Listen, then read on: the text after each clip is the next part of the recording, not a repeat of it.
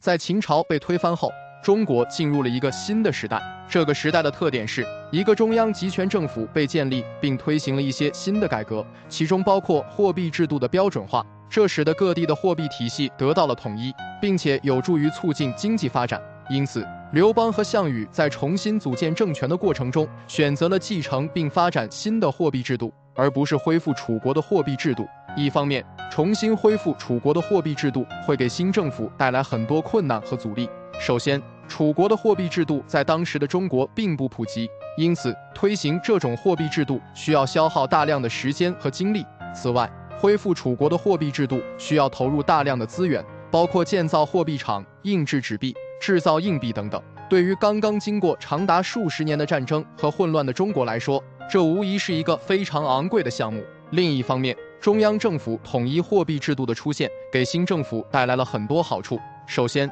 它有助于促进国家经济的发展，使得商业活动更加便利和规范。其次，统一货币制度可以增加政府的收入，促进国家的财政稳定。最后，它有助于增强政府的权威和统治地位，这对于刘邦和项羽这样的新政府来说是非常重要的。因此，在秦朝被推翻后，刘邦和项羽选择了继承并发展新的货币制度。而不是恢复楚国的货币制度，这是因为恢复楚国的货币制度非常困难和昂贵，并且统一货币制度有助于促进国家经济发展，增强政府的权威和统治地位。虽然历史上楚国是一个强大的国家，但是刘邦和项羽在新时代的背景下做出了这个决定是明智的，并带来了巨大的收益。